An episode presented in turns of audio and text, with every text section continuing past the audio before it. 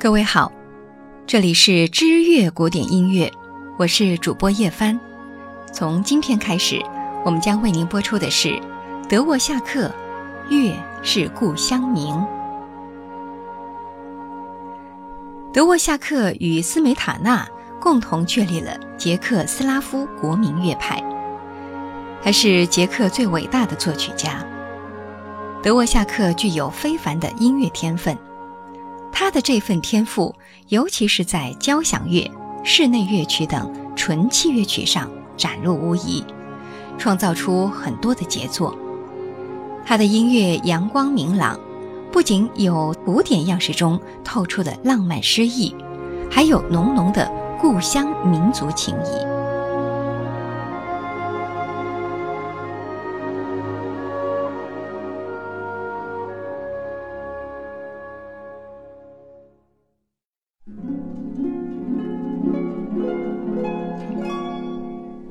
东·列奥波德·德沃夏克，一八四一年九月八日出生在布拉格伏尔塔瓦河畔一个名叫尼拉哈基维克的乡村内。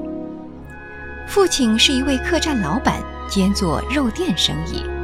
德沃夏克是家中的长子，父亲一心希望他能够子承父业，于是很早就送他去做学徒。他也不负家人众望，考到了执照。可是，德沃夏克的兴趣并不在生意场上。他在很小的时候就喜欢小提琴与吉他。十岁那年，在村里的管弦乐团演奏会上，他和父亲联手合奏小提琴，赢得了很多的赞誉。德沃夏克的德文兼音乐老师里夫曼见他有超凡的音乐天分，就亲自登门游说双亲。于是，德沃夏克在十六岁那年得以进入布拉格风琴学校来就读，开始接受正规的音乐教育。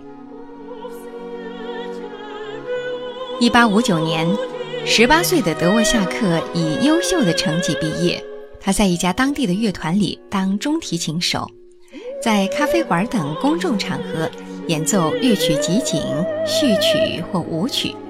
这样的日子一过就是十一年。在这段时间，德沃夏克是自学作曲，而且可以说是按部就班的学。从一开始的莫扎特，到门德尔松、舒曼，到瓦格纳。这时他的创作重点在弦乐四重奏领域，而且很受贝多芬和舒伯特的影响。但是他非常佩服瓦格纳，而且他的作品中也充满了浓郁的瓦格纳的色彩。但依照一个完美主义者的性格，职业生涯前期的作品，在他今后不断提升进步的自我要求之下，许多作品都被他付之一炬。二十四岁时，德沃夏克结识了勃拉姆斯，他的音乐活动更趋于正规化。德沃夏克在指挥领域也造诣颇丰，他的声誉很快便遍及全欧洲。从1865年起，德沃夏克除了在乐队工作之外，还开始在剧院教授钢琴。他的学生中有一对姐妹花，Josefina 和 Anna。德沃夏克爱上了17岁的 Josefina，可惜两人没能结为连理。但是当时11岁的 Anna 却在八年之后嫁给了德沃夏克。德沃夏克和斯梅塔纳一样，见证了捷克人民为了争取民族独立自由而进行的前仆后继、艰苦卓绝的斗争。一八五九年，奥匈帝国被法国、意大利联军击败，捷克人民的独立运动迎来了曙光，随之而来的是民族意识不断提高，被禁止很久的捷克语也得以恢复。斯梅塔纳扛起的民族歌剧大旗交给了德沃夏克，随即他便创作了一系列具有民族特色的音乐。德沃夏克的一生可谓是荣誉等身。1889年，他获得了奥国皇帝所颁发的铁王冠勋章。一八九零年当选了科学委员会委员，剑桥大学布拉格音乐学院教授。一八九二年，他出任纽约国际音乐学院院长。一八九八年，荣获奥国政府颁发的艺术科学名誉勋章。一九零一年，他受封奥国终身上议院议员与贵族称号，并且担任布拉格音乐学院院长。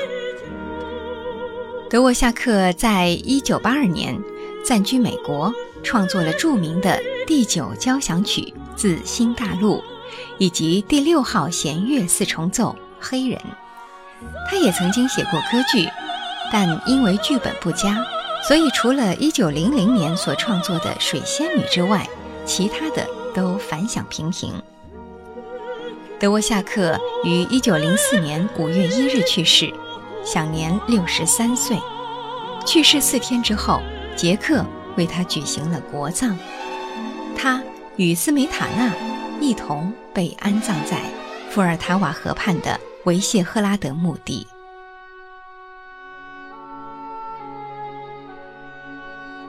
各位听友，刚才您听到的是德沃夏克《月是故乡明》的第一集，我是主播叶帆，欢迎您继续关注。